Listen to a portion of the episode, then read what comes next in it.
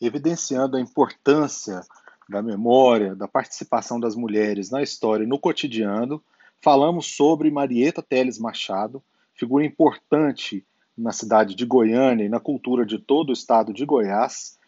que, é, pouco conhecida da população, dá nome a duas bibliotecas na cidade.